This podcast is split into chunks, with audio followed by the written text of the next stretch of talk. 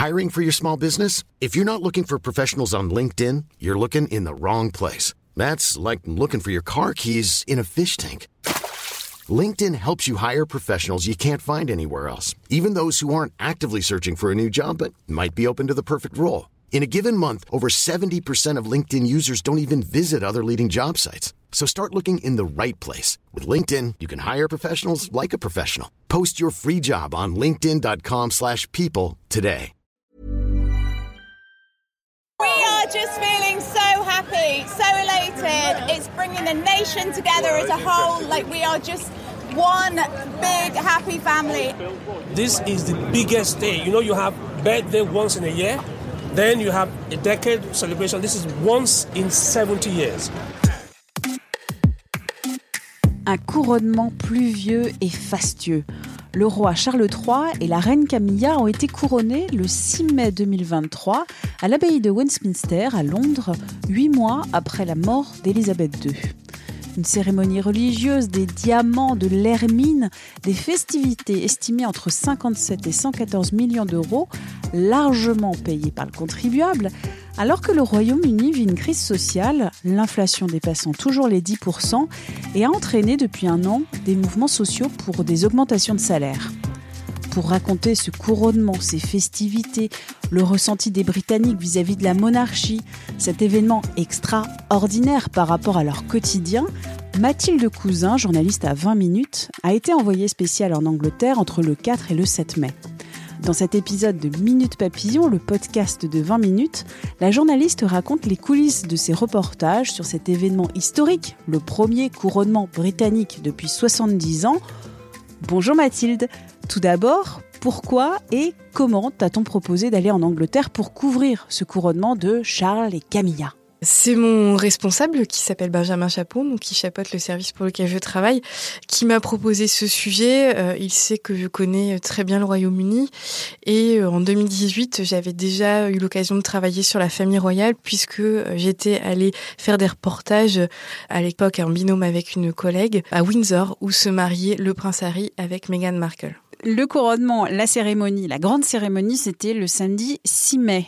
Quand es-tu arrivée à Londres? Je suis arrivée deux jours avant le couronnement, le jeudi, pour un reportage auprès des jeunes, parce que les sondages euh, avant le couronnement montraient quand même une grande indifférence euh, des jeunes britanniques pour cet événement. J'ai voulu vérifier si c'était vrai. Et alors la réponse? Effectivement, la plupart des jeunes que j'ai croisés étaient vraiment indifférents par rapport à cet événement et de manière générale à la famille royale, même si en creusant un petit peu, on se rend compte que bien sûr, euh, euh, les péripéties avec Harry, ils avaient quand même un petit peu entendu parler de tout cela et ils l'avaient un peu suivi, même si des fois ils le reconnaissaient qu'à demi-mot. Mais tout de même, on ne sentait pas quand même un grand enthousiasme, à part chez un jeune que j'ai rencontré qui était en train de discuter avec une amie qui, lui, voulait vraiment même aller sur le mall, voir euh, le jour euh, du couronnement. Donc le mall, c'est l'avenue qui relie Buckingham Palace et qui va en direction de la baie de Westminster où ont été couronnés Charles et Camilla. Donc il voulait aller là-bas pour avoir l'espoir d'apercevoir euh, donc le nouveau roi et la reine. Mais globalement, il y a tout de même une, vraie indifférence constatée euh, chez ces jeunes. Plus d'intérêt pour les potins, moins d'intérêt pour euh, la souveraineté, le royaume. Le sentiment aussi d'un certain décalage du faste de l'événement avec ce que vivent au quotidien les habitants du Royaume-Uni. Le vendredi, qu'est-ce que tu as fait Le vendredi, j'ai quitté Londres, je suis allée à Axminster, qui est une petite ville du sud de l'Angleterre d'environ 8000 habitants. Et Axminster, c'est intéressant parce que l'Angleterre, par rapport à l'Écosse, par exemple, c'est traditionnellement plus favorable à la famille royale, à la monarchie. Et il y avait un débat en fait au Royaume-Uni, alors il a été assez marqué en Écosse, beaucoup moins en Angleterre, sur le financement de l'événement du week-end royal parce que les festivités ont duré trois jours. Et euh, au lendemain du couronnement, donc le dimanche ou le lundi, qui était férié en Grande-Bretagne, les Britanniques étaient amenés à se réunir avec des voisins, des amis, et à faire des fêtes, des banquets de rue. Des pique-niques. Et des pique-niques. Certaines structures locales, on va dire euh, à très gros traits l'équivalent de nos municipalités, étaient euh, amenées à euh, financer par des petites subventions ces événements. On est dans l'achat de nourriture, location de structures gonflables pour les enfants, des choses comme ça.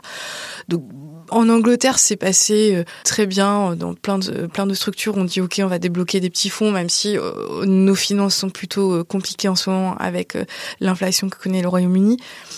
Et à Axminster, ce qui est étonnant, c'est que la municipalité justement a annoncé dès février qu'ils ne débloqueraient pas de fonds pour ça. En fait, ils ont décidé euh, de ne pas donner de fonds parce que justement en raison du coût de l'inflation, qu'ils souhaitaient allouer l'argent à d'autres choses. D'ailleurs, euh, la piscine là-bas est gérée par une association qui a demandé aussi des fonds et euh, la municipalité a aussi refusé. Et en me promenant dans cette petite ville de 8000 habitants et en parlant avec les habitants, euh, en fait, on se rend compte qu'ils avaient aussi envie de fêter. D'ailleurs, le dimanche, il y avait une association, le Rotary local, qui organisait euh, une fête. La petite église était toute pimpante puisque là-bas, c'est aussi une cérémonie religieuse, le couronnement. Donc, il fallait pas dire ça comme un sentiment anti-monarchique, mais plutôt euh, comme un reflet, en fait, de ce que vit le Royaume-Uni au quotidien. Passons au jour du samedi 6 mai, jour du couronnement. Comment ça s'est passé cette journée pour toi? Elle a commencé par une revue de presse en vidéo de ce que disaient euh, les titres euh, ce matin-là. Alors forcément, la presse britannique a mis le paquet, comme on peut l'imaginer. Ensuite, euh, je suis donc dans le centre de Londres et mon objectif, en fait, est d'aller devant un des écrans géants, parce qu'il y en a eu six installés dans le centre de Londres. Et dans le métro, ce qui est très remarquable, c'est que le chauffeur fait des annonces, le conducteur du métro, en disant ces deux endroits, donc St James Park et Queen Park, qui sont les plus proches de Buckingham Palace, où étaient installés deux écrans géants, sont déjà complet. Redirigez plutôt vous vers un autre parc qui s'appelle Hyde Park, qui est beaucoup plus grand, mais qui est aussi à proximité de Buckingham Palace, où étaient installés quatre écrans géants. Donc c'est ce que je fais. Et à la sortie du métro, ce qui est aussi très remarquable, c'est qu'il y avait euh, toute une foule de personnes pour vous diriger euh, vers le bon endroit. J'ai quand même dû marcher, je pense, euh, au moins 20 ou 30 minutes pour rejoindre le lieu de visionnage depuis le métro. Tout était très bien organisé. Parce que tu ne pouvais pas aller dans l'abbaye où il y a eu le couronnement. Bien sûr, non, non. L'abbaye était, euh, d'ailleurs, même tout le secteur autour de l'abbaye était bouclé. Et dans l'abbaye, ce n'était que euh, les personnes, les 2000 personnes qui étaient invitées euh, pour la cérémonie. Est-ce que quand tu étais donc à Hyde Park, tu avais d'autres journalistes comme toi qui ont vécu ce moment du couronnement de Charles et Camilla devant des écrans? Oui, il y avait des équipes de la télévision, notamment de télévision espagnole, qui étaient présentes. Qu'est-ce que tu as fait pendant euh, cette cérémonie qui a duré deux heures? Alors un petit peu plus de deux heures.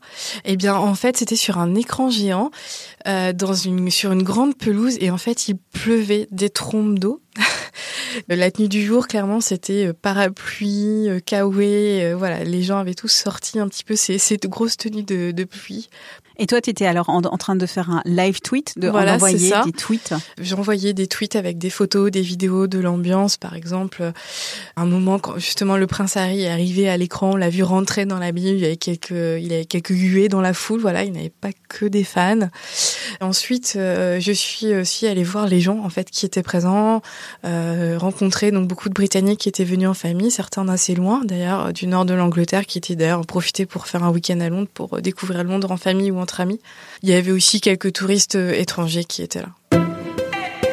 Après cette journée de reportage pour notre site internet, comment ça s'est passé ensuite pour toi? J'ai écrit mon reportage et après je suis restée le dimanche matin parce que j'ai fait la revue de presse en vidéo de la presse britannique. Et ce qui était intéressant à noter ce dimanche, c'est que le jour du couronnement, il y a eu des manifestants euh, qui réclamaient la fin de la monarchie, qui protestaient, euh, qui affichaient des pancartes. Et certains d'entre eux d'ailleurs ont été euh, arrêtés. Et ils ont trouvé un large écho dans la presse britannique qui bien sûr couvrait en détail, là encore une fois, tout ce qui s'était passé au cours de la journée, minute par minute presque, mais qui parlait alors en bien ou en mal, mais qui en parlait en tout cas de ces manifestations et de ces réclamations d'une république au Royaume-Uni en prenant un peu de distance par rapport à ce reportage, donc euh, jeudi, vendredi, samedi, dimanche matin en Angleterre. Comment tu juges ce reportage en Angleterre pour le couronnement de Charles III et Camilla? C'était effectivement un événement historique puisque c'était le premier couronnement en 70 ans. Et ce qui était intéressant aussi, c'est de noter comment la Grande-Bretagne allait réagir à ce premier événement historique sans la reine, puisqu'il y avait euh, un attachement à la figure de la reine, puisque la plupart des Britanniques n'avaient connu qu'elle, alors que l'attachement à la figure de Charles ou de Camilla est quand même moins évidente. Et toi, en tant que euh, journaliste, repartir en Angleterre, puisque tu l'avais déjà fait en 2018, c'était sympa, c'était... C'était super. Vous voulez en savoir plus sur ce couronnement, sur la monarchie britannique, sur l'actualité du Royaume-Uni Filez donc sur 20minutes.fr. Merci d'avoir écouté cet épisode de Minute Papillon, un podcast d'Anne-Laetitia Béraud pour 20 minutes. S'il vous a plu, n'hésitez pas à en parler autour de vous, à le partager sur les réseaux sociaux.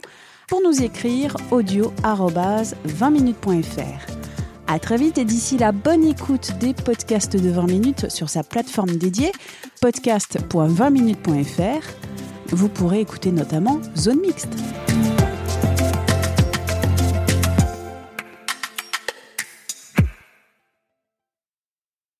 On ne va pas se quitter comme ça. Vous avez aimé cet épisode? Sportif, généraliste, sexo ou scientifique, varié mais toujours bien informé. Découvrez les autres podcasts de la rédaction 20 minutes sur votre application d'écoute préférée ou directement sur podcast au pluriel.20minutes.fr.